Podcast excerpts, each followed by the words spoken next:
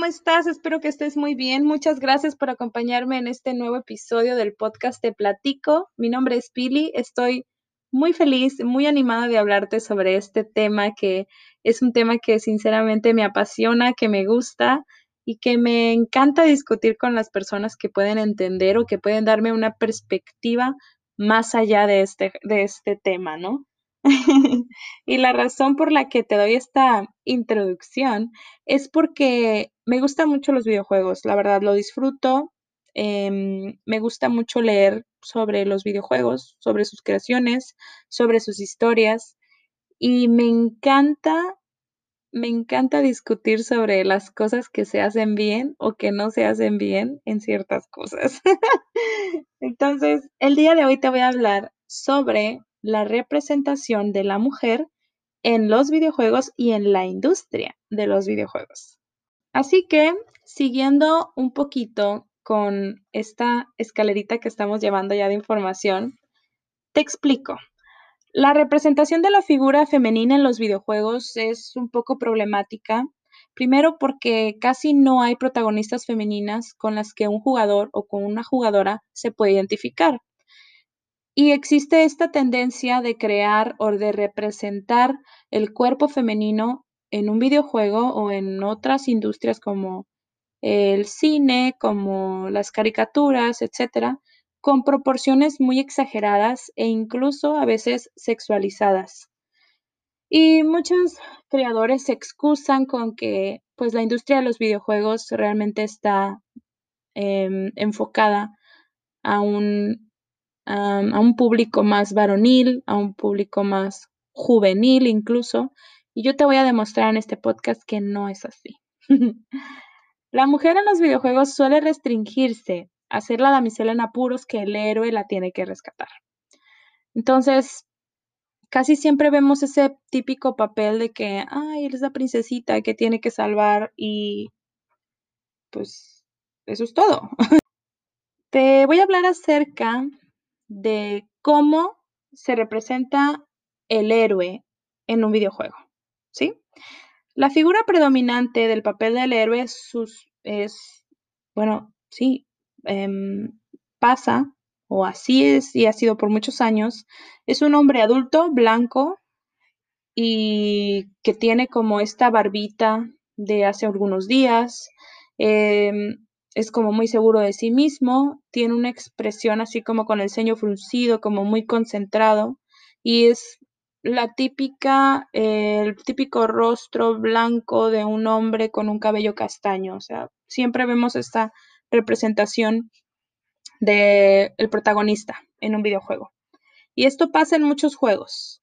En Red Dead Redemption, en Uncharted, Resident Evil, Assassin's Creed, o sea, casi, casi todos los protagonistas de estos juegos son de esa manera o clasifican dentro de esta manera.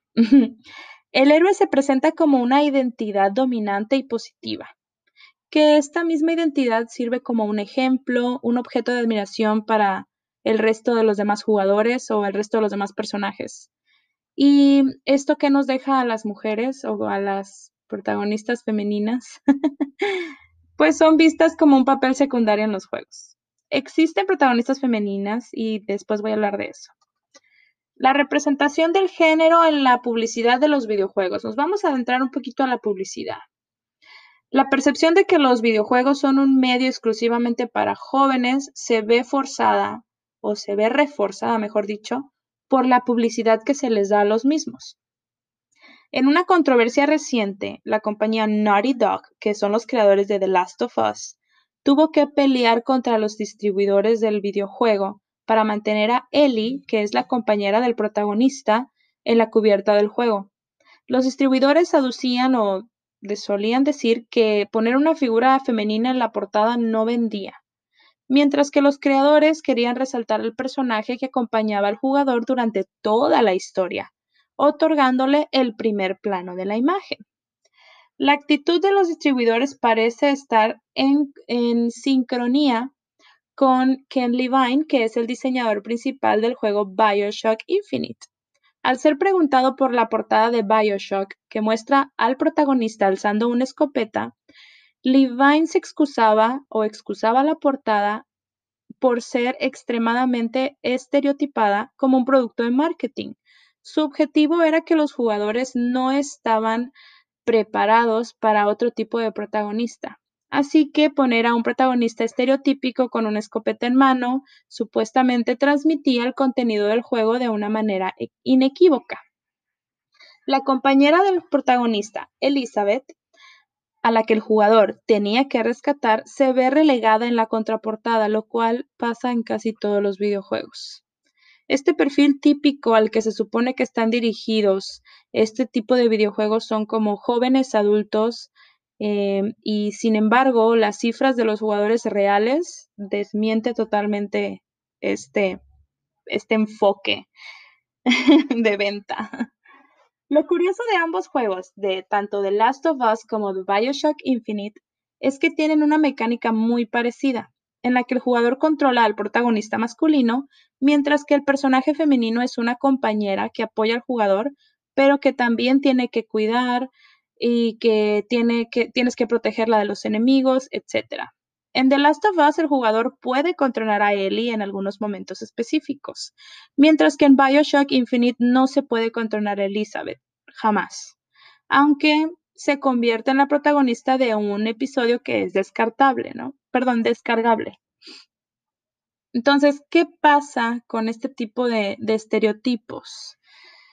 Pues simplemente se, se dejan a las representaciones femeninas a un lado como compañeras incluso, pero ahorita vamos a hablar sobre las buenas representaciones. Uno de los principales obstáculos en lo que se refiere a la representación más equitativa en la industria de los videojuegos es una serie de mitos sobre quién juega y a qué juegan. Ser un gamer o un jugador se asocia con tener mucha destreza para jugar un videojuego complejo y que tienes que dedicar muchas horas a la semana enfrente de una consola, una computadora o en donde quiera que juegues. La percepción es que los videojuegos son juegos para hombres y que tienden a ser más violentos, y competitivos. Sin embargo, de acuerdo con encuestas realizadas, la edad mm, promedio de los jugadores es de 31 años, siendo el 48% de estos jugadores mujeres. Así es. la participación de las mujeres en la industria de los videojuegos se nota. ¿Y por qué digo que se nota? Por la mala representación que existe y porque hay estudios que se han realizado y hay encuestas que se han realizado en, en algunas empresas que desarrollan jugadores que muestran que el 4% del, del total de los programadores de una empresa común y corriente que desarrolla videojuegos son mujeres, solamente el 4%. Mientras que artistas y animadoras, del 100% de los, de los artistas y animadores, 16% son mujeres. Diseñadores, el 11% son mujeres. Productores, el 23% son mujeres, etcétera, etcétera, etcétera. Entonces nos podemos dar cuenta que realmente la representación de las mujeres tanto en la industria como en los videojuegos es muy baja. Pero esto lo ven porque generalmente a las mujeres no les llama la atención el desarrollar videojuegos. Tal vez, yo, yo siento que tal vez es porque no existe una buena representación, algo que les llame tanto a las mujeres, ¿no? Y esto también pasa en la industria del cine, ¿eh? no nomás aquí. Nos encontramos con una gran mayoría de mujeres en el sector que se dedican al arte y a la animación, mientras que en los puestos de producción y administración representan un porcentaje mucho más bajo, o sea, las personas que hacen las decisiones, que toman las decisiones más importantes en los juegos, son hombres. Así es. Y bueno, sin embargo, existen movimientos, existen empresas que se dirigen exclusivamente a mujeres para que puedan desarrollar estas habilidades tanto de competir en los videojuegos y el desarrollar videojuegos. Hay empresas que están vinculadas con Microsoft, existe mm, NA3M Games, existe Girl Code, que es una empresa de Sudáfrica, y programas distintos que permiten ayudar a mujeres a desarrollar videojuegos y yo creo que esta es la solución a este problema. el inculcar o el enseñar que si quieres una buena representación de algo en ciertas cosas, lo puedes lograr. Pero también te quiero dar a conocer los personajes femeninos que representan un empoderamiento en las mujeres o que son para mí una representación correcta de lo que es una mujer o de lo que debe aspirar a ser una mujer, ¿no?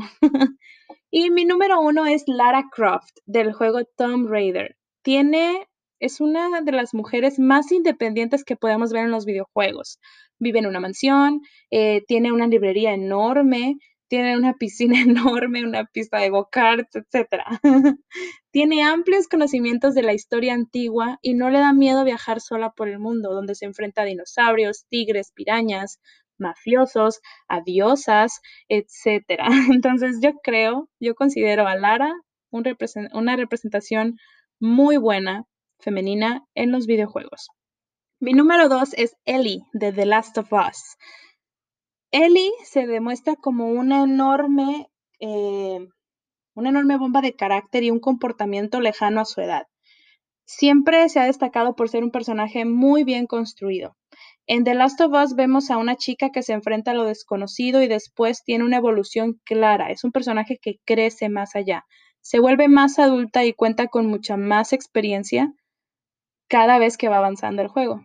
Y ya que no necesita ningún tipo de protección, se vale por sí misma y está dispuesta a llegar a donde sea con tal de seguir su objetivo, perdón, con tal de conseguir su objetivo, que en este caso es la venganza. Así es. Mi número tres son varios de los personajes de uno de mis videojuegos favoritos que se llama Overwatch, pero voy a hablar de Sombra. Sombra se me hace una representación muy buena del género femenino en los videojuegos. ¿Por qué? Porque se destaca por un sigilo e invisibilidad en el videojuego, por sus habilidades de hackeo, porque tiene estas descargas electromagnéticas y puede destruir barreras, ¿no? Y tiene diferentes tipos de habilidades, las cuales empoderan al género femenino. Mi cuarto personaje femenino que representan muy bien en los videojuegos es Zelda, de The Legend of Zelda. ¿Por qué? Lo especial de este, de este personaje, que aunque es una princesa a la cual Link, que es el personaje principal, tiene que rescatar, lo que la hace muy especial es que no es una princesa común y corriente. Es un personaje que es camaleónico, o sea, se convierte en diferentes personalidades en diferentes criaturas y te ayuda a ti como jugador a desafiar y a triunfar en tus diferentes batallas. Tiene diversos personajes que se conectan con ella y tiene la característica de ser muy sabia y luchar junto a su equipo en todo momento. Y sí, es una mujer poderosa, inteligente y que está dispuesta a dar todo para salvar a los suyos. Entonces, esto es todo por hoy. Recuerda que esta es solamente mi opinión y la comparto contigo. Espero que te guste, que te haya gustado este capítulo del podcast.